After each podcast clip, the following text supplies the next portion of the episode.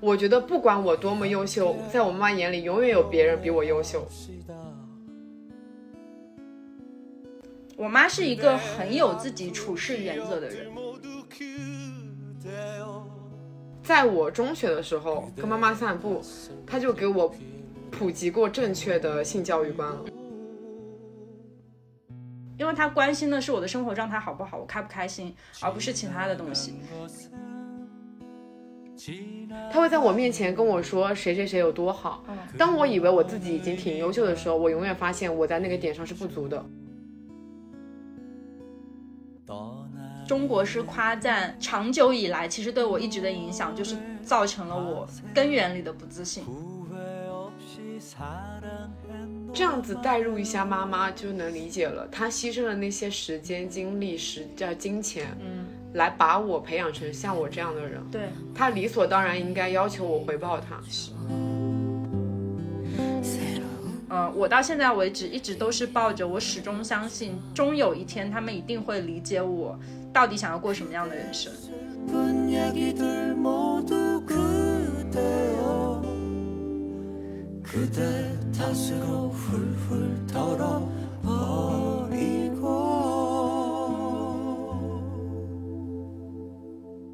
Hello，大家好，欢迎来到新一期的两室一厅，我是 Sunny，我是陈一日，第一次我来主持。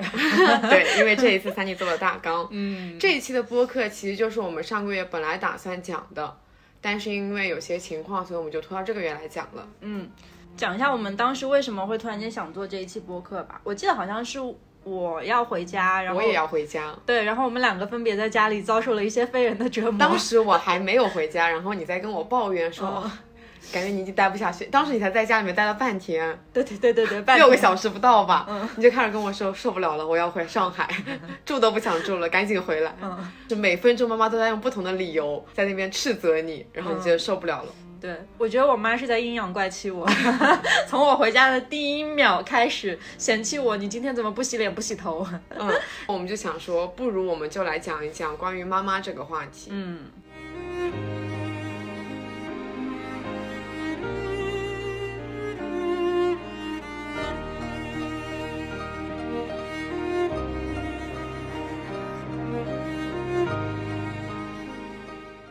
那其实可以先聊一些比较轻松的东西，就是这个话题呢，我们统称叫做“同一个世界，同一个妈”系列。我觉得我们应该就是中国式家庭里的妈妈会有很多很相像的特点。对，嗯，可以聊一些比较有趣的。这就是为什么你在跟我吐槽的时候，我感觉我，给你打非常多感叹号，说我也是，我妈也是。我先讲一个，不知道你有没有，是我从小到大跟我爸爸妈妈争吵的时候，吵到最后，我妈永远都只有一句话：“我是你妈。”真的，这句话让我没有办法反驳。对，然后我要我跟他回答什么？说我是你女儿，对，完完全没有底气，只能哭。一般情况下，他说完这句话，我说好吧，那就这样吧，我不想吵了。我也是，而且我跟我妈妈每一次争吵，嗯都是我去哄她。嗯，我不懂哎，我很像是那种爱亲密关系里面，不管是不是我做错了，我最后都要去哄女朋友的那个男朋友。我妈就是那种很矫情的女朋友，明明我觉得有时候真的是我我的主张是对的，嗯，她不听的，嗯，她必须就是在她说完我是你妈以后就不理我了，嗯，我的电话她拒接，嗯。然后我给我爸打电话，我爸说，哎呀，你别了，就是你妈妈现在正在哭呢，你别了别了，然后过段时间又过去了，我们家是这样子的，是我妈不理我，我也会不理她。然后呢，我妈就会叫我吃饭了。嗯，哦，那其实还是一个蛮缓冲的，对的，我妈会哭，你知道吗？嗯，我妈也会哭，嗯但是我本人可能心比较硬，就是我会觉得原则性的东西，如果真的是我我对的话，我就就就是不是很想理她。对，但其实我妈妈就是她哭的时候，我就会想，是不是我太不孝顺了？我会有这种负罪感，有这种愧疚感。会有这种负罪感，嗯但是我就会想，如果以后还是这样的话，那我永远都是要站，就是永远都需要处在安慰她的那一方。是的，嗯我觉得我就陷入了这个死循环里面。我们每一次争吵，最后都是我妥协。嗯，我后来就是因为久而久之，只要我觉得自己是对的情况下，我就不理他，于是我妈就没有再跟我非常大的冷战过。我妈会说一句：“那你心怎么这么硬啊 我妈说过我不孝顺。我妈每一天都在说我不孝顺。对，好，我现在讲第二点，同一个世界，同一个妈，嗯，就是我觉得不管我多么优秀，在我妈眼里永远有别人比我优秀。对，别人家的孩子，是的，嗯，就是因为我在外地嘛，然后我妈妈就永远在那边说，在本地的那些小孩有多么多孝顺，赚了钱以后把钱都存起来给妈妈花，然后每天上下班去接妈妈，然后是什么找的男女朋友啊也都是本地的啦，然后怎么怎么样。对对对，我觉得我妈。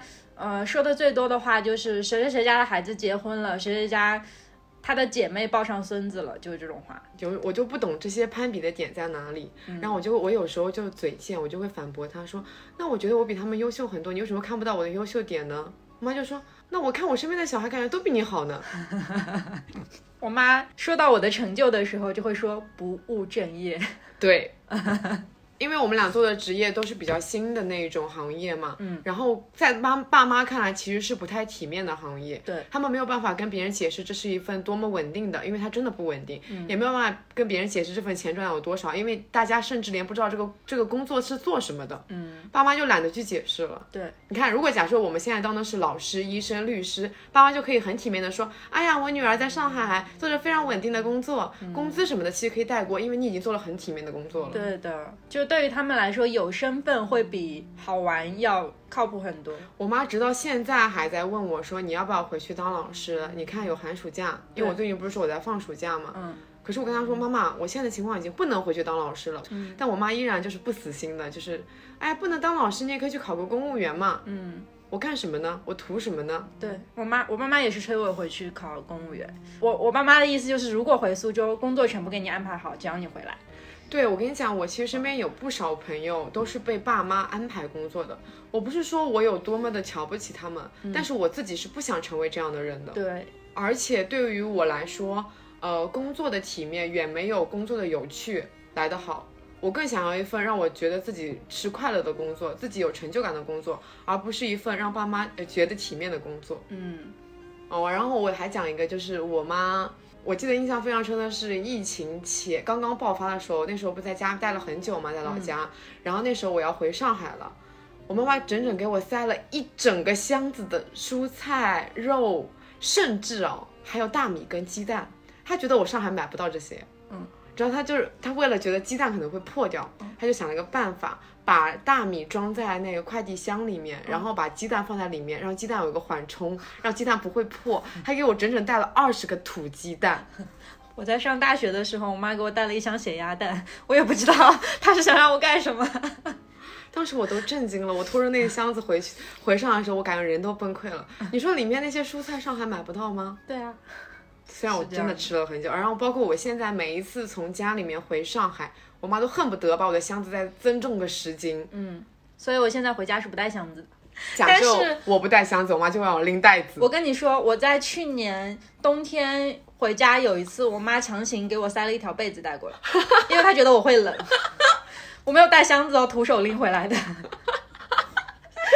你好像那种进，就那种进城打工的人，进城打工的人拎了个棉被，对我根本无法拒绝。我妈把它用那个就是空气的抽泵机给它抽好了，然后跟我说你拎过去就行了。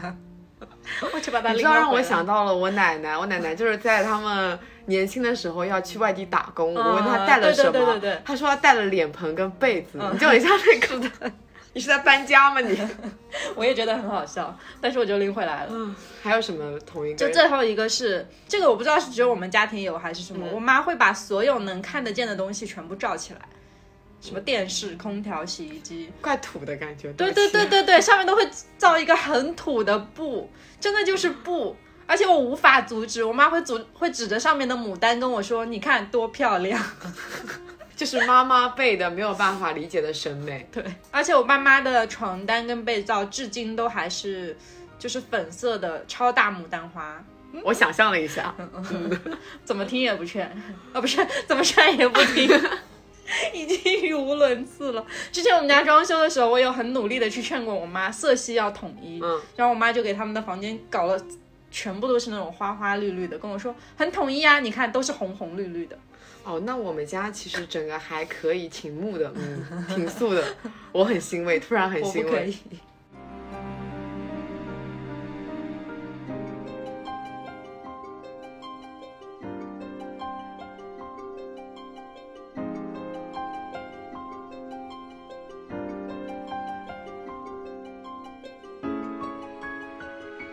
那我们回归一下正题吧。我觉得现在其实我们可以聊一下我们各自成长阶段里面妈妈在我们生命当中的呃身份。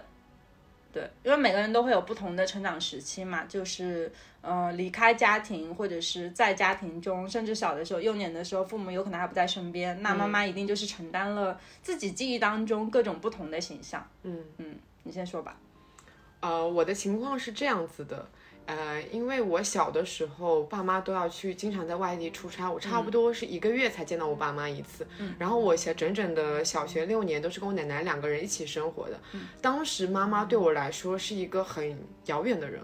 我记得印象非常深的有一次，是我们小学语文课的时候要讲妈妈嘛。嗯，我当时差点又哭出来了，因为我感觉我别人的妈妈都离他们好近啊，我的妈妈为什么一个月才来看我一次呢？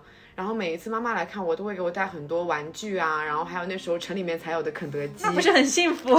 对，当但但但是你知道这个幸福感是很短暂的。妈妈待一个周末，然后又要走了。嗯，我记得印象很深的是，嗯，妈妈来的那个周末我是最快乐的。妈妈要走的那个时候，我哭得非常非常厉害。嗯，我觉得我长大以后再也没有这么哭过了。嗯，每一次都哭得很厉害。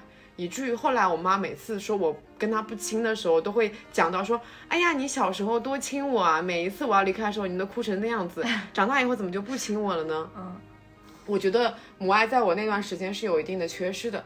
然后上了中学以后，我就跟我奶奶一起搬到城里，然后跟爸爸妈妈一起生活了。嗯，这段时间其实就相当于是跟爸妈，嗯，怎么说呢，就是一个非常正常的家庭状态。我跟爸妈的关系也保持着。嗯，没有那么遥远，也没那么亲密的距离，因为当时其实自己感觉到已经不需要这么亲近的母爱了，嗯，就感觉自己那时候自以为是肯定是独立的。还有就是，我记得我小学的时候，每次我妈生日都会写给她写那种花里胡哨的贺卡，嗯，但是中学以后我就再也没有这么干过了。然后中学的时候，其实我觉得我妈一直都是一个很开放的人，嗯。我成绩还不错嘛，所以从小到大就是在别的妈妈逼他们上补习班的时候，我妈从来没有逼过我上补习班。我整个中学时代几乎没有去上过任何的那种补课。嗯，我妈就是很，怎么说，在我这段这个成绩上面、学习上面对我来说很开放，她没有管过我的学习，然后也没有管过我平常的一些钱啊也好，就会正常的给我蛮多零用钱的。嗯，然后我平时周末出去，她其实也都挺宽松的，包括有些。那种什么中学生回家可能会有那种门禁什么的，我妈其实对我也挺宽松的。包括我中学的时候，其实也开始用手机了。嗯，这段时间感觉就是挺相安无事的成长了。嗯，但是我妈有一点，她不让我早恋，她对我关于早恋这件事情管得非常的严格。我人生中唯一一次被我妈打，我妈就是我妈现在记忆里好像是我成绩下降了被我妈打，但是不是哦，她可能已经完全忘记了。我人生中唯一一次被我妈妈打，是因为我早恋被她发现了。但是那就是以后就从来没有被我妈妈发现过。我以为我以为故事正常的结局是再也没有早恋过。希望我妈永远不要听到这期节目。然后就是这已经是第二个阶段了嘛，第三个阶段其实就是上了大学。上了大学就是相当于我去外地了，虽然离家不是很远，但是其实跟妈妈之间的距离变远了。我不是那种会经常打电话给家里的人，嗯，我可能。一开始的时候会一两个礼拜打一次，后来就演变成为一个月打一次了，就真的频率很低。然后这个状态在我大学毕业以后来了上海更加的明显。我妈经常跟我的吵架的内容都是，我妈妈觉得我不爱他们，不想他们，说你为什么不给我打电话？为什么我每次给你打电话你都有事？我真的有事哦。嗯，她每次觉得我是故意不接她电话，但是我是真的有事，只是很凑巧。嗯，她就觉得。我想远离他们，就是他总觉得我会远走高飞，嗯，然后但是他又非常的迫切希望我留在他们身边，嗯，我觉得我现在每一次跟我妈争吵，都是在于我们俩的那种立场比较对立的方向，嗯嗯，我的整个成长经历除了。第一段跟你不一样，我是我从小就是我妈妈带大的，就是从出生开始一直都在正常的一个家庭环环境下长大的，以外其实是没有区别的，嗯，非常像，就除却说我是真的不早恋，我好乖啊，我那时候唯一的离经叛道就是我喜欢打游戏而已，然后我妈的，我爸妈一直都很担心我打游戏，因为我从中学时代我的房间里面就拥有了自己的电脑。啊。但是我是真的游戏白痴，我跟他们说了很多遍，我不会沉迷于游戏，因为我真的太蠢了。嗯，我童年时期唯一一次被打，就是因为我撒谎，就是出去玩游戏，然后撒谎，就抓住被打。这个是他们没有办法接受的，就是原则性的问题。跟我说，你可以出去玩游戏，但你必须如实告诉我们，我们会采取一些手段，但是我们不会像你撒谎这么严厉的去责怪你。对，因为撒谎那阵子是被抽的，用皮带抽，哇，所以对，就是这种很原则性上的问题，那也差不多了。很原则性上的问题，他们会真的来打我，然后其他的其实教育观念跟你家应该是挺像的。对我其实很少在我妈妈面前撒谎，嗯，因为我发现我在就是别的撒谎可能还挺从善如流的，但是一旦在妈妈面前撒谎，我就会变得漏洞百出。嗯，我也是。我妈很容易看出来，就是说非常确凿的说你在撒谎。嗯，当时我就觉得很慌，所以我就很很不敢在我妈妈面前撒谎。相处了几十年的人，哎，其实一个眼神就能知道你到底在不在撒谎。真的所以我后来发现，在他们面前撒谎根本就是没有用的。是的，嗯，所以没有必要跟。他们撒谎。嗯，然后我上了大学之后，其实跟你一样，我是本身就是性格里面会稍微冷一点，所以我跟我家庭联系的也不是特别多。但是我妈妈的性格是那种特别江南的女子，就是她的性格非常的苏州人，温婉，然后嗯很粘人。就是那种小女人的性格，所以我妈她她是会很主动的去给我打电话，包括到现在，嗯，通常都是我妈在主动去联系我，嗯，然后我爸可能一年都不联系我一次，我爸也是，包括我给我爸打电话，都是那种我不知道跟他说什么，就会顶多问候一下啊，身体还好吗？嗯，啊，对最近工作还顺利吗？对的对的，然后就无话可谈了。是的，就是我爸爸在我的家庭里面没有什么话语权，嗯他一直给我的印象就是一个不会发脾气的父亲。嗯对我爸也是，嗯，然后其他的经历其实都很像哎，包括我妈的教育理念，还有我初高中的时候，我爸妈也不管我，他们两个也对我的学习成绩什么的都不是不是抓得特别紧，但是我补课。我那时候是可能是苏州大风气的关系，就是我身边所有的人都在补课，然后那我们家就就会说，既然所有的孩子都在补课，那你也不能落下，所以就去补课。我印象中很深的是，当所有人在补课的时候，我妈妈问我要不要去补课，我说我不要。然后那时候我周末想经常一个人去看电影，因为约不到朋友。大家所有人都在补课，好羡慕啊！但是我那个时候补课其实已经成为了一种，就是我觉得理所当应当的事情，因为我的同学全都在补课嘛，所以我也倒也没有什么特别大的意见。嗯，然后后来上了大学之后，呃，因为我的我的经历最特殊的一环就是从我十八岁之后，突然间开始一些自我的人格觉醒。所以我变成了一个跟我十八岁之前完全不一样的小孩，就是我以前是一个很乖的孩子，我会听话，然后包括我爸妈不让我打游戏，我就真的不去打游戏，然后他们不让我早恋，那我就不早恋。嗯，但是十八岁之后，突然间进行了一些自我意识的觉醒，发现了我喜欢什么东西，然后发现了我自己学的专业我毫无兴趣这些事，所以我就开始了无止境的逃学、休假，嗯，出去乱跑，然后接一些奇奇怪怪的活赚钱，然后想要自己人格独立。所以在我十八岁之后，其实是一个漫长的无休止的争吵过程，跟他们也是处在一个对立的阶段。嗯，我觉得这个话题我们可以拖到后面聊。嗯嗯。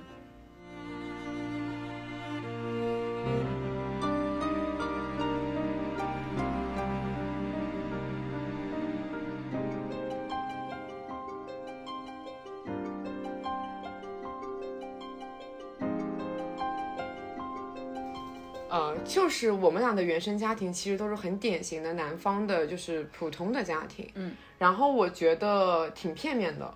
然后我这边我就想说，讲一些影视作品中我们看到的一些母亲的形象。嗯，就比我们我们最近来看的一些作品吧。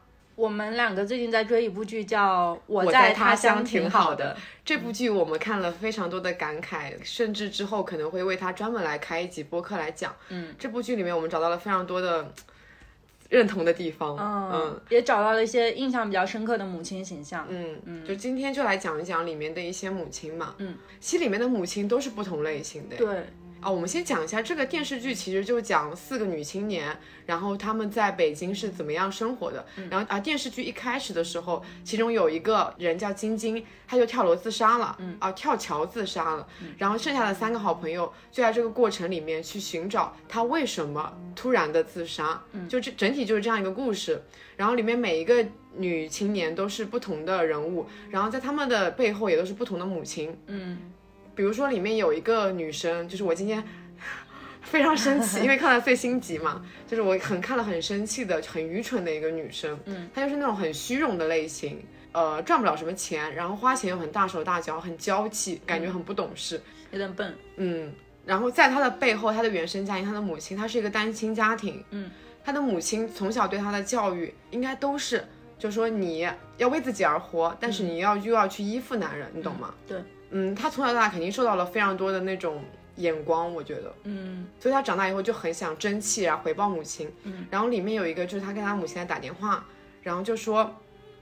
他给他妈妈妈买了个名牌包嘛，他其实已经那种打肿脸充胖子，他没什么钱，但是给他妈妈买了个名牌包，但是他妈妈拿去跟别人炫耀的时候，另外一个人的母亲背了一个更贵的包。嗯，对，他就把这件事情告诉他了，嗯、然后呃，在他的回应里就是我下次再给你买一个更贵的包。对，嗯这种价值观形成其实离不开他的母亲的。对，其实蛮畸形的，就是母亲自己在攀比，然后女儿自己慢慢的也就学会了这种所谓的虚荣和依附。然后就是因为她从小，她从小就缺失父亲这个角色，以至于她对她男朋友特别特别的依赖。嗯，她觉得她男朋友什么都要给她，这样才能证明男朋友是真的对她好，真的爱她。对，就不断的在呃男朋友身上寻找自己的存在感。对，嗯，我觉得里面有一个角色是周雨彤，她就是跟我们特别像乔西成，啊。对，说错了。她整个人的他整个人的背景跟你都很像，嗯，工作工作状态。对，他是剧里面最戳我的一个角色，因为她跟我太像了。是的，包括他的原生家庭，就是感觉就是那种正常的普通的家庭里面长大的小孩，对，这一生中没有受过什么的特别大的委屈，父母也都健在，而且并且还挺恩爱的，对你也还不错，对，只是没有办法给你提供太多的帮助。嗯，那不就是我们的父母吗？对啊，他的父母就是非常典型的，跟我们的父母很像。对，然后再看里面最强势的那个南家姐的母亲，嗯，她的她的那个背景其实还挺强的。我记得她的父母就属于在她小时候，父母就已经是国企了，嗯，就感觉就是一个本身家境就很不错，能给你一定支持的，对，以至于让南家姐这个人也后面变成了一个很有野心，然后。很成功的一个女性吧，很成功一个独立女性，就家庭给予了你足够的支持，所以让你去能做这些事情。而且她还有个弟弟，对她有个弟弟，嗯，就整个家庭都是挺好的，嗯，甚至说是中上的，但是他的母亲就是常年会在催婚，嗯，而且会觉得他都已经三十多了，如果再不找的话，他后面的人生就没有着落。然后其实就是以以一种非常强势的角度一直在，就以我的观感来看，已经是在骂他了。嗯，每一天都在对他进行指责，你为什么还不结婚？有一种 PUA 的感觉。是的，但是我觉得能理解，一个是体制内，然后又是传统的母亲，嗯，她可能希望你没那么成功，但是希望你能安分的结婚生子。嗯，对对，就是传统家庭应该有的这种道路，你也应该这样走。对，嗯，然后还有自杀的晶晶的母亲，嗯，我记得我不知道你有没有看到那一段，我应该给你剧透吗？就在他死前接到最后一个电话，没有哎，他在自杀。前反正接到了最后一个电话是他妈妈的电话，哦，嗯，他妈她妈妈说什么？呃我就不给你剧透了，嗯，但是我觉得他就是压垮他自杀有非常多的稻草，嗯，他妈妈是最后一根稻草，就是在他已经有非常多的情况下，妈妈没有给你给予一个包容，没有问你你发生了什么，没有注意到你到底境况如何，而是一味的指责你。就一味的只看到你的那些错误，嗯，让你觉得这个世界好像没有什么人能给你帮助了，因为只有妈妈是那个能无条件信任你的人啊。对，所以那个我觉得是压垮他最后一根稻草。他就是接完那个电话以后，然后就自杀了。我其实生活里有很多很丧很丧的时刻，但是最后兜底的都是妈妈，是会想到说，如果我离开的话，我妈妈会有多难过，然后就绝对对不会选择离开。对，就是在那部剧里面是这样子的。后面还有一个人，也是那个乔西成的朋友嘛，他想要自杀，乔西成就对他说：“你要想一想，如果说一旦你跳下去的话，伤心的人是谁？不是那些呃对不起你的人，而是那些爱你的人，他们才是最伤心的，尤其是你的父母。”嗯这四个都是不一样的母亲嘛。然后我觉得影视作品里面还有个非常典型的母亲的形象，就是当年那个《欢乐颂》里面反胜樊胜美的妈。伏地魔，对，那个真的是太深太，深入人心了。真的，嗯，应该没有人不知道他的母亲是什么样子的吧？只要看过这部剧，肯定都印象很深很深。对啊，就是樊胜美她在大城市里面打工存的几乎所有的钱，都给了她的父母，然后干嘛了呢？给她父母去福地了，就是去给他弟弟了，给他弟弟娶媳妇、买房子。对，而且是乱花、哦，嗯就还不是说用在正当的途径下，就只是无条件的去给他的弟弟，嗯，嗯，然后可以乱花。对，一旦樊胜美不给他们钱了，然后母亲就会说你怎么一点都不孝顺对？，指责那个真的太气人了。是的，已经重男轻女到很畸形的状态了。嗯，我觉得幸好我们的母亲不是这样子的，然后我们母亲也欣然的接受只有我们独生女这件事情。还有就是我们昨天看了《盛夏未来》里面的那个母亲，嗯，那个母亲刻画的也很好。其实也很典型，他们其实就是一对要离婚的父亲跟母亲嘛。但是他们觉得为了女儿好，他在他高考前不能让女儿知道他们已经离婚这件事情，要维持表面的和平。父母都已经开始新生活了，但是就对女儿进行了一个欺骗。那个也是一个很典型的母亲，是的，就妈妈总是以为我这样做是为你好，却没有考虑到其实你这样欺骗才是不对的。对的，嗯嗯，你这样的欺骗只会换来另一场欺骗。对对，那部电影还是蛮好看的，就抛去呃磕 CP 的点来说的话，还是蛮建议大家去看一下的。对，我们俩看的很开心。嗯嗯，就是这些影视作品的母亲其实跟我们都不太一样，但是也会有一些共通点，就像我们标题里面讲的，妈妈其实是爱我们的，但是她永远对我们不满意。对，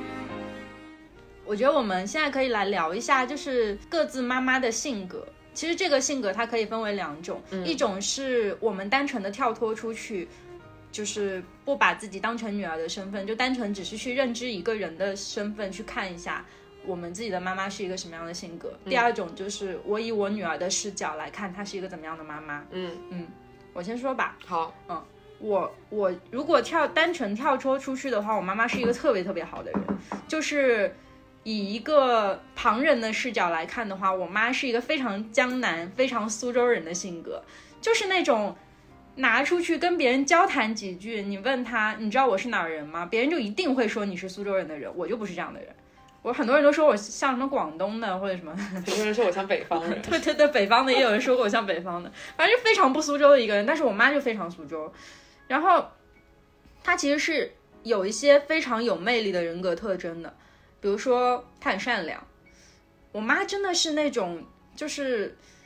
呃，因为她幸福、哦，我觉得这个是其中一个原因，所以她会善良到连一些很小的动物，她都宁愿说放出去，然后不捏死，包括蟑螂，就是这种我觉得危害世界的东西，我妈都会说把它扫出去，就不要让它留在家里。所以她对待生命、对待动物都是那种我能够想象到的极度善良的人。然后包括帮助弱小，还有街上有的时候奶奶会卖花或者卖什么东西，她就会过去买，过去帮忙这样子的人。嗯所以心心存了非常大的善意，就是对这个世界一直都是嗯很温柔的。嗯然后其次，我妈是一个很有自己处事原则的人，特别是我觉得这个点是处于她教育我的过程当中吧。我妈她会有一个原则底线，比如说像我刚刚说到的撒谎，嗯，就是在他的生命里面，我有一些完全不能够做的事情，就是他的原则底线。一旦我触碰到了那个底线，他就会打我。嗯，所以我人生当中受过几次的毒打，其实都是我后来才知道为人一个基本的道德准则。然后我就就觉得这方面上面我妈很强大，嗯，她就会告诉我有些事情你是一定一定不能做的，嗯。然后其他的话，像她很温柔，她对我爸真的非常温柔，是一个很好的老婆。就我很希望成为他这样的人，但是我觉得我你做不太到，背着走的。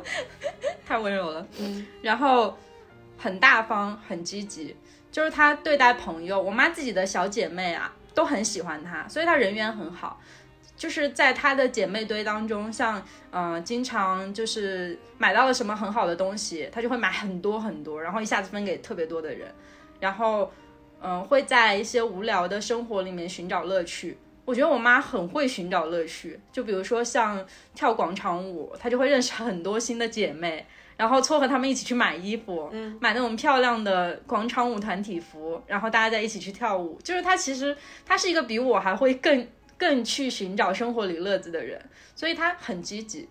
嗯，这些是我觉我自己觉得我很欣赏的她身上的个人魅力特点。但是这些东西一旦成为家庭里，就是我作为女儿的视角来看的话，其实就会出现很多问题。这个问题我想放在后面讲。嗯，我有一趴想聊说原生家庭对我们到底造成了什么影响。嗯，那现在就单纯只聊好的好了。然后我作为女儿来说的话，我觉得我妈是一个非常尊重我意愿的人。我从小到大，其实自己想要选择的东西，大部分他们都是支持的。嗯，通常来说，比如说像在我毕业之后，我选择的工作其实是一个很离经叛道的工作，跟我自己的专业也不符合，甚至不知道能不能赚到钱，嗯，然后也不知道是不是浪费时间。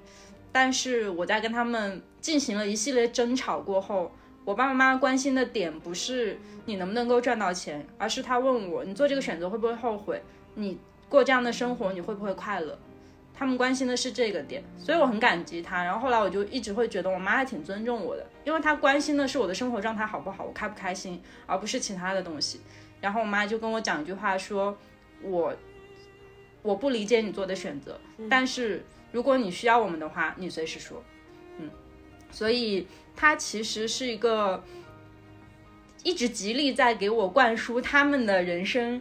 呃，叫人生经验的人，但是呢，他与此同时又会尊重我的选择，嗯嗯，所以还挺好的。那我来讲一下我的妈妈吧。其实刚刚在你讲述的过程中，我找到了一些我妈也蛮相似的地方。嗯，我觉得可能就是江南的母亲都是类似的 那种形象。嗯，我讲一下我的妈妈。嗯，我的妈妈很漂亮。嗯，是我见到过这么多母亲里面，我依然感觉到她是很漂亮的妈妈。哦，嗯，就是没有人。见到我妈说她不好看，很年轻，很漂亮，而且我甚至感觉就是在我成长的二十多年里面，我觉得我已经长到那么大了，我妈容颜上几乎没有什么改变，哇，很神奇，对不对？嗯，我妈因为漂亮发生过一些事情，在我小的时候，他们就说，哎呀，你们俩是姐妹吧？就想去店里面，然后很夸张，有一次是我爸爸跟我妈妈当时呃房子在装修嘛，去挑那种建筑材料。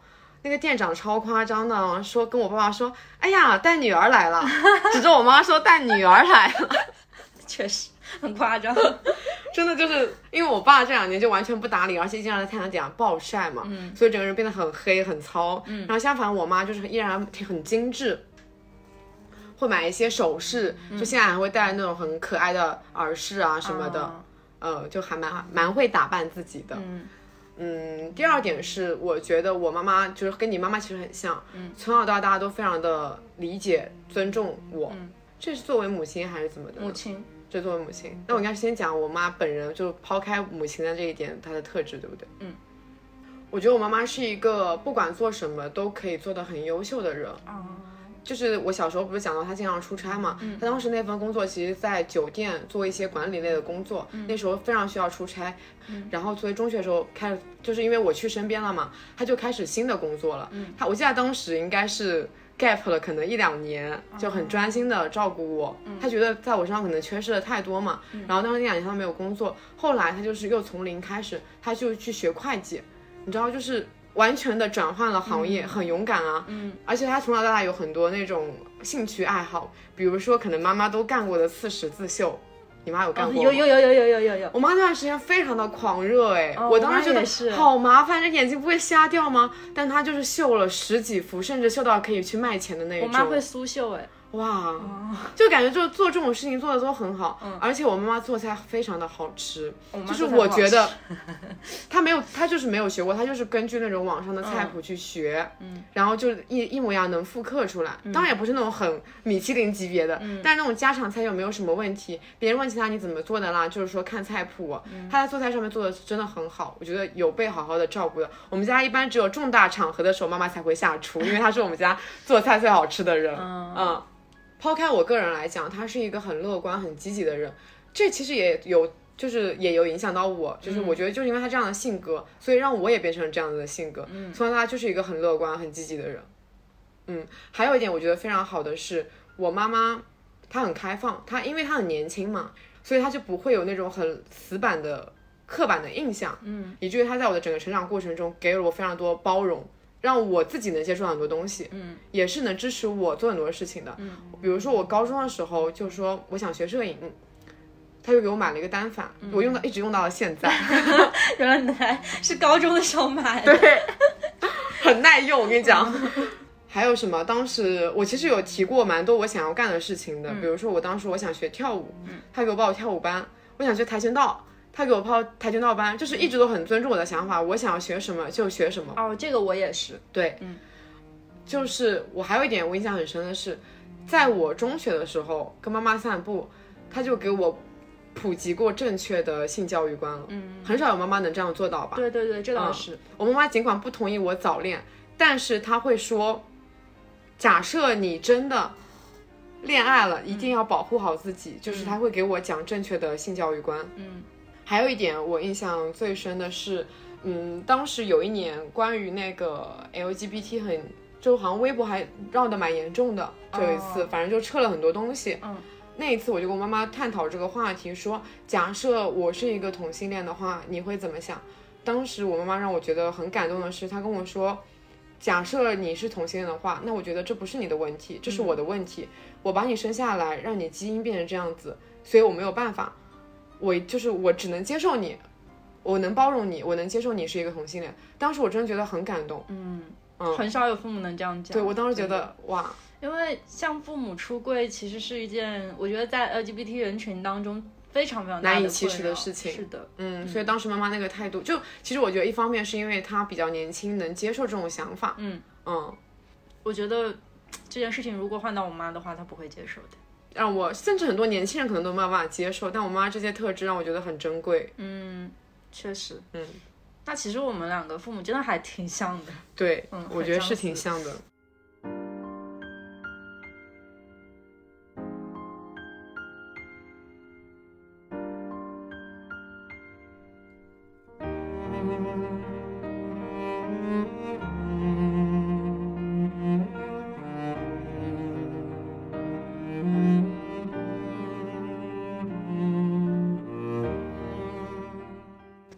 来聊一下相对来说沉重一点的话题了，就是，嗯，这其实也是我们想要去讲这一期话题的来源吧。就是当时我在微信上跟你抱怨的那些事情。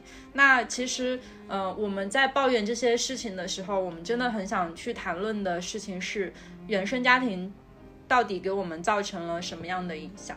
就是他们是如何，妈妈是如何通过她的教育来成就了我。我这里有有坏的，有好的。我想先讲坏的，因为坏的真的是，就是当我自己在写这个话题的时候，一下子涌进脑海的全部都是坏的。嗯，我不知道你的父母有没有过，有有过一种，他们和别的朋友的交流方式叫做中国式夸赞，就是比方说，我的爸妈今天在见另外一对父母的时候，我的妈妈会和他说起。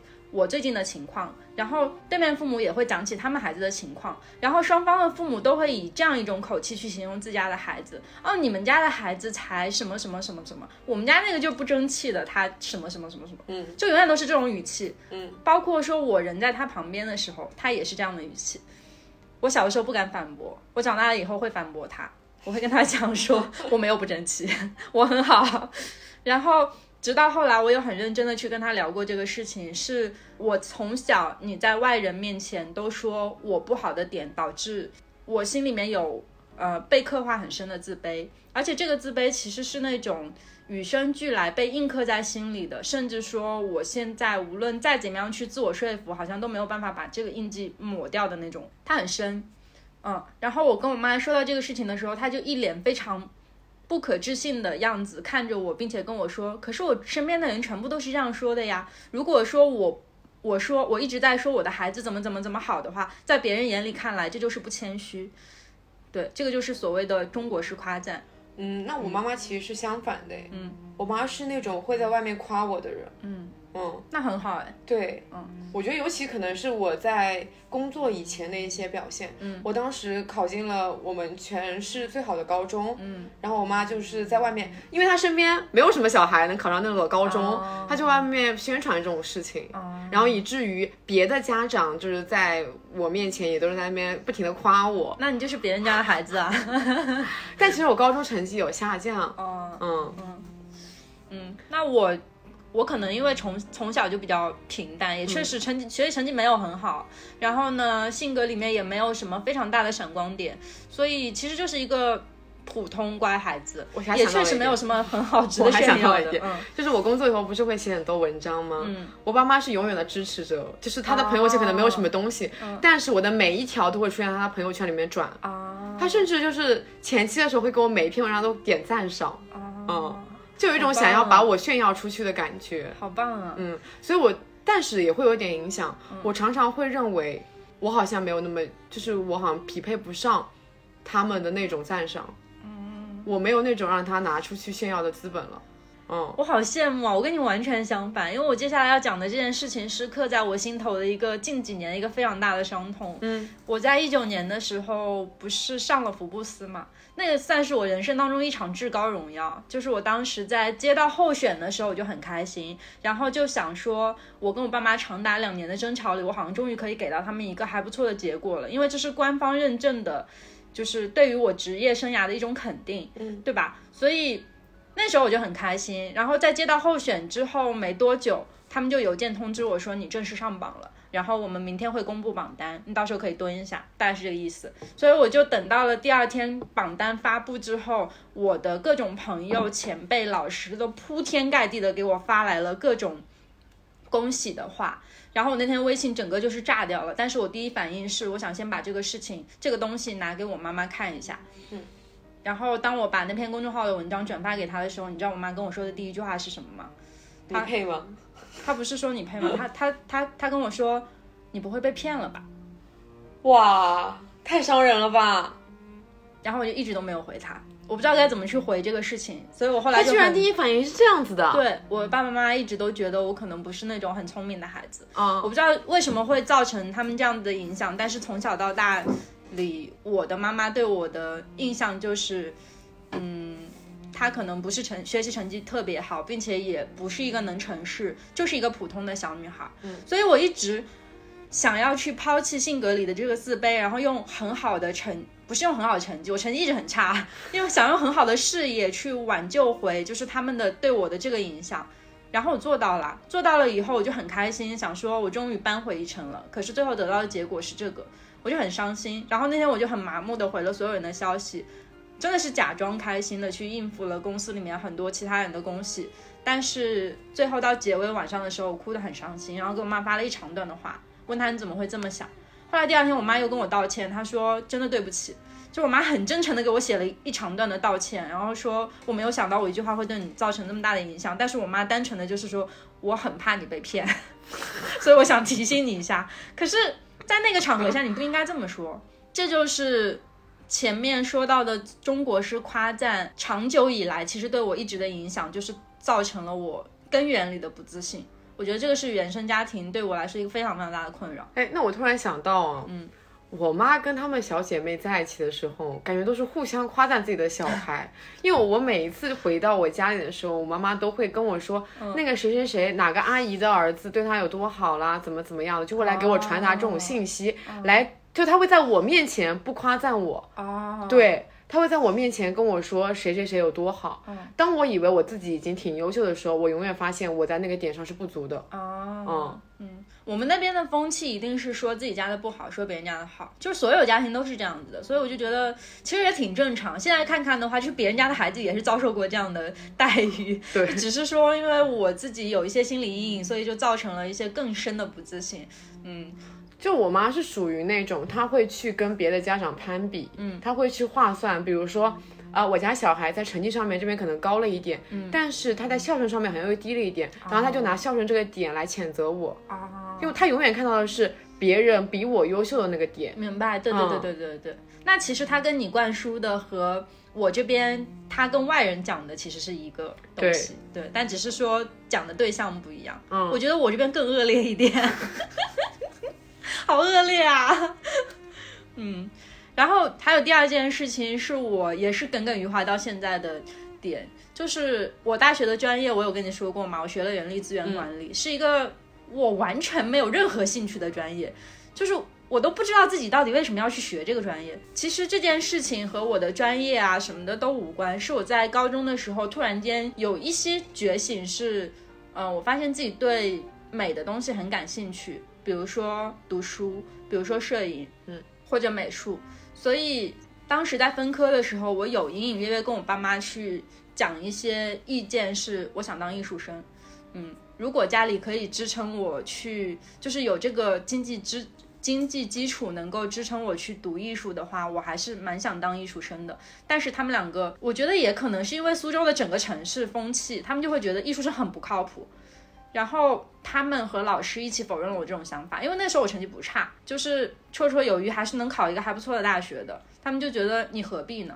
你能去像一个正常人那样读大学，你为什么要去当艺术生？所以，我一部分的兴趣爱好其实，在那个时候被掐灭了。尽管说我后来又花了很多时间，在大学毕业之后有了自己的经济支撑之后，我又开始去学美术，又开始玩摄影、写东西，但是。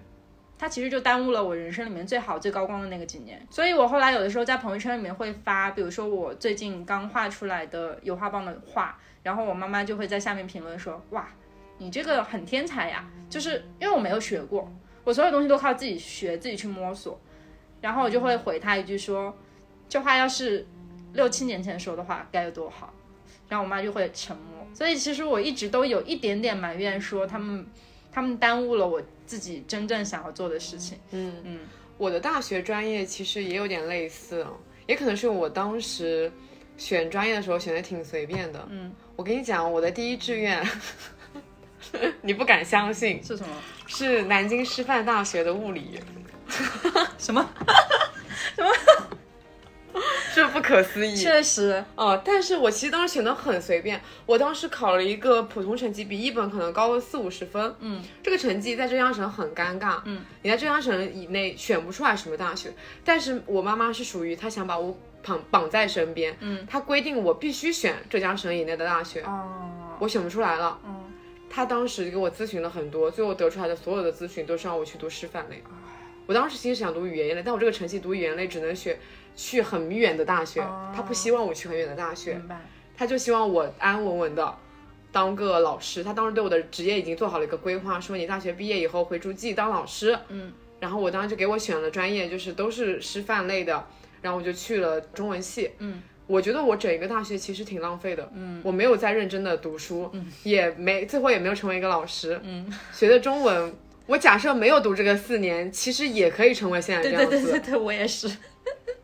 对吧？嗯，所以我就觉得我整一个大学有一种浪费了的感觉，而且我的大学四年的心情变化是第一年我就想说啊随妈妈吧，就是也就是他甚至感觉给我洗了一定脑，就觉得嗯当老师也还不错。但是你知道大学就是一个慢慢的认识自己，然后对对对觉醒自己的过程。我当时是大一的时候甚至想要考研究生，嗯。后来我就越来越觉得这不适合我，嗯，然后这个在大四的时候到达一个顶峰，那时候我去高中实习，我明确深刻的意识到这不属于我，嗯，然后当时我就远离了，我就也没有很远了，来上海找了工作。当时我还来上海实习的时候，跟我妈说这只是实习啦，我很快就会回去的，就这样骗了妈妈，就现在一直生活在上海了。我跟你讲，有一个小插曲是之前我跟我妈回家的时候介绍你，然后当时就说到说你是师范大学毕业的。我妈哦，她就是那种只要周边我周边的朋友或者是她姐妹的孩子是师范大学毕业的，她就觉得哇这也太好了，然后就问我说啊，那她在上海哪个学校当老师啊？我一时之间竟然不知道该怎么回答这个问题。我也是少数的，我身边的朋友里面没有去做老师的，或者说是没有从事相关行业的，就做教育类啊之类的。明白。但我有一个朋友跟我讲过很感动的一句话，就是有时候也会有妥协的想法，嗯，说假设我现在真的当了个老师的话，也蛮好的，嗯，就有一个稳定的工作，公积金又很高啊，怎么怎么样的。他当时跟我说，因为他已经成为了一个老师，并且他是很热爱这份职业的，哦他跟我说，嗯，你不像我们，我们只有这一种可能性，但是你有很多种可能性。现在你的人生是其中一种，你未来还可以创造非常多的可能性。嗯，我当时这句话让我很感动。那其实就刚好可以引申到我想说的原生家庭好的那一方面，其实就是老生常谈的那部分尊重吧。尽管说我在人生当中，嗯，跟他们真的是有很长久的摩擦和争吵，特别是在我十八岁之后，就自我意识觉醒之后，其实就陷入了一段漫长无比的对立时期。然后在这个时期里面，我们好像永远都只能在争吵，他永远都在阴阳怪气我。永远都在说他觉得正常的好的生活应该什么样的，包括现在，包括在我之前没有男朋友的时候，他会催我找男朋友；，包括现在找到男朋友之后，他会催婚，他会跟我说谁谁家又抱孙子了，就这种暗示性的话语。但是，呃，我到现在为止一直都是抱着我始终相信，终有一天他们一定会理解我到底想要过什么样的人生。对我觉得，我觉得我是相信这一点的，就很好，而不是说。我到现在已经绝望了，我不想跟他们沟通了，就是还没有到这么严严酷的地步。对，嗯，是。那我来说一下，就是我觉得不可，我觉得无可，我觉得无可否认的是，我妈妈很爱我。嗯，她想把世间所有最好的东西都给我。对，她一切就是说他节约钱也好，他规划未来也好，真的是为了就是爱我。嗯，他真的非常非常爱我。他包括自己的。我甚至有时候跟他说：“妈妈，你过一点自己的生活吧，你不要围着我转。”嗯，但是他就说，他就是到现在已经没有办法了。他觉得自己好像人生价值就是为我贡献，嗯，做任何的努力都是为了以后的我。对，但是这份爱常常让我觉得我透不过气来。嗯，我妈妈讲过一句话，让我觉得我很害怕。她跟我说：“你千万不能自杀。假设如果你自杀的话，我也会跟你一起自杀。”我妈也说过这个话。对这句话让我当时觉得很害怕，很恐怖，真的很恐怖。你当时，当时我记得我可能才初中，嗯，我妈跟我讲这句话的时候，我整个人哭了，直接就吓懵了。我难以想象我妈会死这件事情。对，好像我们我们这一代的父母，很多人都是把自己直接捆绑到了孩子身上。嗯嗯，我是我经常跟我妈说，对我的确是你生的，嗯，但是不代表我的人生就是由你掌控的。我这边讲个插曲啊。嗯。我妈是狮子座，嗯，我是巨蟹座，嗯，就是狮子座是百分之百压制着巨蟹座的，对对对对。我在我妈面前基本上是没有办法反抗的，哦，星座上就决定了这一点。我妈是双鱼，嗯，所以其实刚才说到那个相处模式还挺正常的。就我妈从小到大都对我挺强势的，嗯嗯，还有一方面就是他经常会跟我争论的点，也是在于他从他爱我的这个角度来出发，嗯。我在之前没有男朋友的状态下，你知道我妈干了一件有多离谱的事情吗？她在街上看到了还不错的男孩子，她就直接去帮我要号码，要微信，就跟我讲说，我帮我帮你要的哦，你去加一下看看。嗯，这很离谱哎，我都从来不去街上面随便问别人要微信，这真的是非常的担心你谈不了恋爱。对啊，我刚才觉得一时之间我想不到我跟我妈妈争论的点哦。是在于我们好像每一次争论的出发点都非常非常的小，真的很鸡毛蒜皮，对对，而且都是在重复一样的问题。嗯，就比如说打电话这个点吧，嗯，他会质问我说你为什么又不接我的电话？我就说我刚刚真的在忙。他又开始翻旧账，说。你是不是不爱我们？是不是不孝顺？别人家小孩每天都打电话，但是你不主动打电话，甚至还不接我电话，然后一开始说谁谁家小孩怎么怎么样，然后他就，我觉得他自己陷入了这个情绪里面，他就会越想越气，越想越气。但是我当时被听到他的话，我也很生气，我就开始反驳他，说我是真的有事情。他就开始反驳我说，你为什么每一次都有事情？其实我每次争吵都是类似于这样的鸡毛蒜皮的事情。嗯，这是一个嘛，还有就是他会反复的问我说，你要不不要留在上海了，你回诸暨吧。啊，对我妈也是，就是每一次可能都是从这个来出发，然后后面就不断的引申。我说我不会这样子的，对我一定要。就是现在，这是我的人生，我想做什么样的工作，包括我现在想待在家里面，都是我自己的选择。我跟我没有跟问你们要钱。嗯，我自己能生活下来，他就说你不爱我们，对，是的，最后的结论就是你不孝顺，你不爱我们，是的，就是我这么爱你，他会拿自己的他对我的爱来压对我施压，对，说我把一切的所有的都给你，你为什么这么不不爱我们呢？对我妈的意思是，我们永远都是为你好，可你为什么不相信我们？嗯嗯，一个道理，其实。我是尽管出来工作这么多年，其实，在行业里面已经拿到很多成绩，包括说。其实钱也挣了不少的情况下，他们都还是会觉得你到底为什么不回来？我真的觉得我好像已经没有办法就这个问题去跟他们争论了，很难，沟通太难了。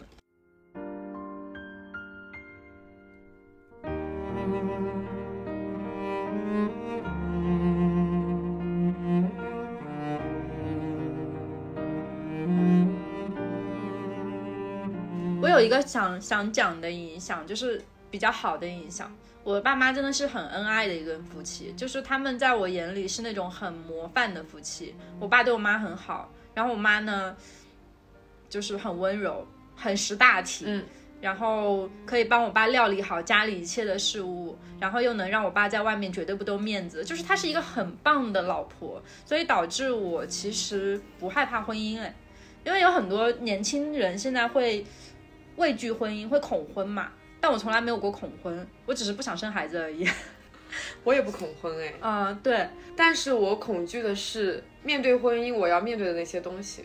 哦，嗯，就是我觉得这可能是也是爸妈对我的影响，他们会经常在我耳边灌输传统家庭的婚姻应该是怎么样的。哦，他会跟我谈房子，跟我谈那些婚前应该要准备的东西，哦，他会给我灌输这些。啊，我妈妈不会，你知道，一旦就是灌输多了，你就即使你不想这样想压力，会很大。你也会往那个方向去想。你我就会很恐惧，说我真的能面对得起这样一份婚姻吗？嗯，这倒是，嗯，嗯我不恐婚，我觉得我不恐婚的原因是因为我很相信爱，嗯而且就是我爸妈其实从小到大也没有争吵过，嗯，但是他们也没有很恩爱，就属于一种已经从爱情过渡到亲情的一个状态了。哦明白。我妈妈对我奶奶很好，就是传统的那种婆媳关系是一点都没有的。哦，嗯，我刚刚讲到我妈是一个很开放的嘛，就尽管我当时甚至觉得我爸妈关系普通，我就会跟我妈说，假设你们喜欢上了更爱的人。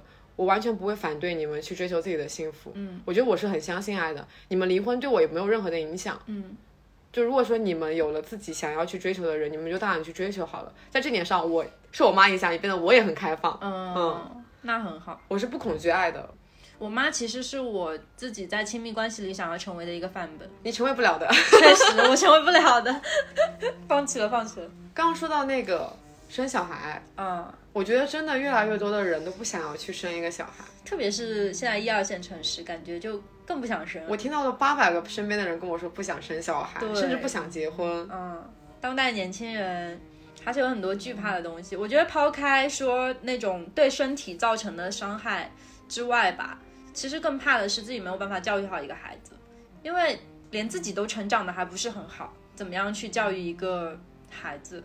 就好像那个一九八八里面讲的那段话说，爸爸妈妈也都是第一次做爸爸妈妈，对对对，没有任何经验，就是笨拙的去做一个父母。嗯。所以我真的不知道如何去成为一个父母。而且其实就是人性根本里面有一种很很不好的东西，就是占有欲。我其实是一个占有欲还蛮强的人，我又知道这个东西不太好，但是我觉得我自己如果真的有了一个孩子之后，我的占有欲会导致当年我父母跟我关系里面的那些不好的东西再次重蹈覆辙，所以我完全没有信心。对，我觉得我很恐惧，我会成为一个像我父母那样的人。对就是他们对待孩子的方式对，很有但是我觉得又难以避免我会成为那样的人。是啊，当你，我妈妈经常跟我说的是，你不是母亲。对当你成为一个母亲，你也会像我这样子，是。你就想把孩子捆在身边。可是我听到这个话的时候，我就会很害怕，嗯，因为我觉得我不想成为你。对啊，就是相当于我成为了我讨厌的那种性格。对，这就是我觉得恐惧生小孩的一个原因吧。对的，而且我感觉啊，当你的思想越独立，你会越恐惧生一个小孩。是。我真的有，就我的身边的朋友，很明显的就分成一在一线的，就在上海的或者在深圳、北京的一些朋友，嗯，跟留在就是省内的一些朋友的差别。嗯因为我省内的很多朋友都正常的步入了结婚，然后下一步就是生小孩的一个这样的路线。嗯，我问过他们为什么要生小孩，他说这就是正常的，觉得早生反而是好事。没有为什么。对，没有为什么，因为如果爱的话，就是想要跟他生小孩。嗯，有一道鸿沟在那里。我一线的那些朋友就很明确跟我说，他们不想要生小孩。对我这也是，嗯，所有留在上海的都跟我说不想生小孩，我觉得就是思想，你越独立，你就会越不想生小孩。而且环境如此吧，就是上海真的整个大环境就是这样的，而且在上海生小孩，你甚至都给不了小孩什么东西，压力很大哎，经济压力太大了，真的。我能够想象到的那些什么学区房什么，就已经能把我压得完全喘不过气了。生小孩已经变成了一件很内卷的事 情。可以。所以，在我成为一个我自己觉得很好的自己之前，其实我都是没有信心去养育一个下一代的。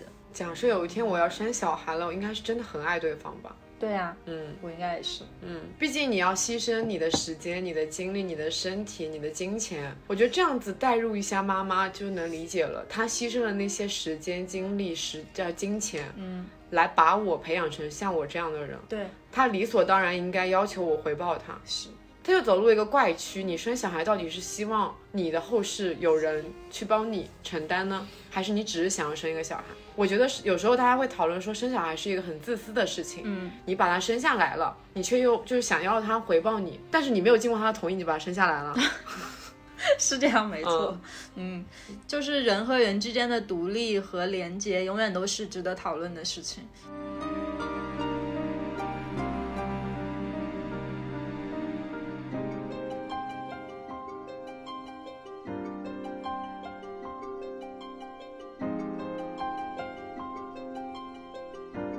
讲述下来啊，我觉得真的，我妈很爱我，她的爱是跟我血浓的，并且她把我的生命跟她捆绑在一起。嗯，她觉得如果我死了，她也可以一起死掉。但是她的爱常常让我觉得过于沉重。嗯，她想把我绑在身边，她不想不离开我，她觉得这样子才是一种孝顺的方式。嗯，但是她没有考虑过我想要选择自己的人生这件事情。嗯，这是大部分的父母的通病。对，但是我希望我妈妈能拥有自己的人生。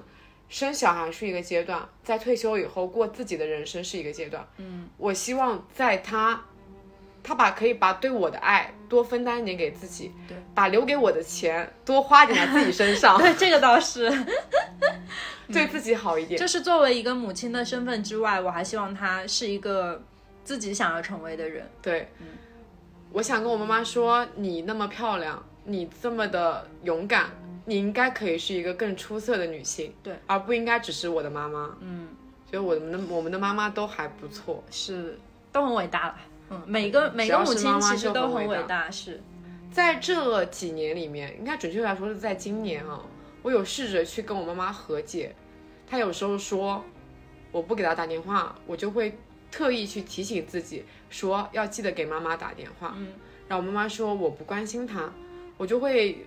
分享一些日常，跟他说，哎，妈妈，我今天吃了这些东西，我今天去干什么了？哦，我也是，我就会刻意的就强迫自己去做一个这样的分享，因为我觉得你分享着分享着，肯定会变成一个自然而然的动作。嗯，就这些小细节可能会妈让妈妈觉得她跟你的生活虽然是不在一个地方，但是是有关联的。嗯嗯，还有一点就是，我有试着尽量的避免跟我妈妈争吵。嗯，就是在她。想要跟我争吵的时候，赶紧转移话题，讲别的东西。我觉得我近两年是脾气越来越好了，就是我不会去爆发。其实我在刚毕业的时候，爆发的次数非常的多，通常都是讲话讲着讲着，立马进入到正常状态，然后两个人都急眼。嗯，那我现在的状态就是，我会很温和的去跟他解释所有的东西，然后希望他也不要发火。其实我觉得是这样子的，你很难要求你的上一代去理解你。嗯，他们的那些观念是。比你多了几十年的，对，你是与其去改变他们，你不如试着改变一下自己。是，嗯，就不是说那种原则性的改变，而是在一些小的方面做一些，对，其实就是磨合合嘛。不管说在任何一段亲密关系里，我们都是需要磨合的。嗯嗯，这件事情其实没有很难，我是做了以后感觉就是不难。对啊，你偶尔关心一下父母，然后给他们一些钱什么的，发就是那种节日啊什么的，给他们发个小红包买个小礼物，他们都会很开心。对，妈妈的要求其实真的很低。是的。那这一期就差不多了，我觉得大家也可以分享一下自己心目当中妈妈的样子，在评论区。对，也可以讲一讲跟妈妈之间的一些矛盾。嗯嗯，对，应该有很多感同身受的。对，讲一讲妈妈对你的一些影响啊之类的。好，好，那我们就下期再见，拜拜，拜拜。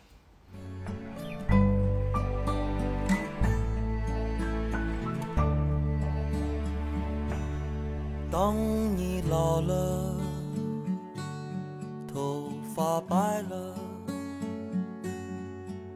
睡意昏沉。当你老了，走不动了，炉火旁打盹，回忆清。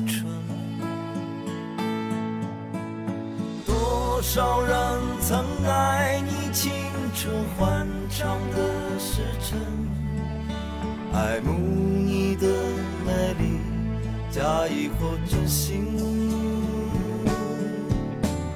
只有一个人还爱你虔诚的灵魂，爱你苍老的。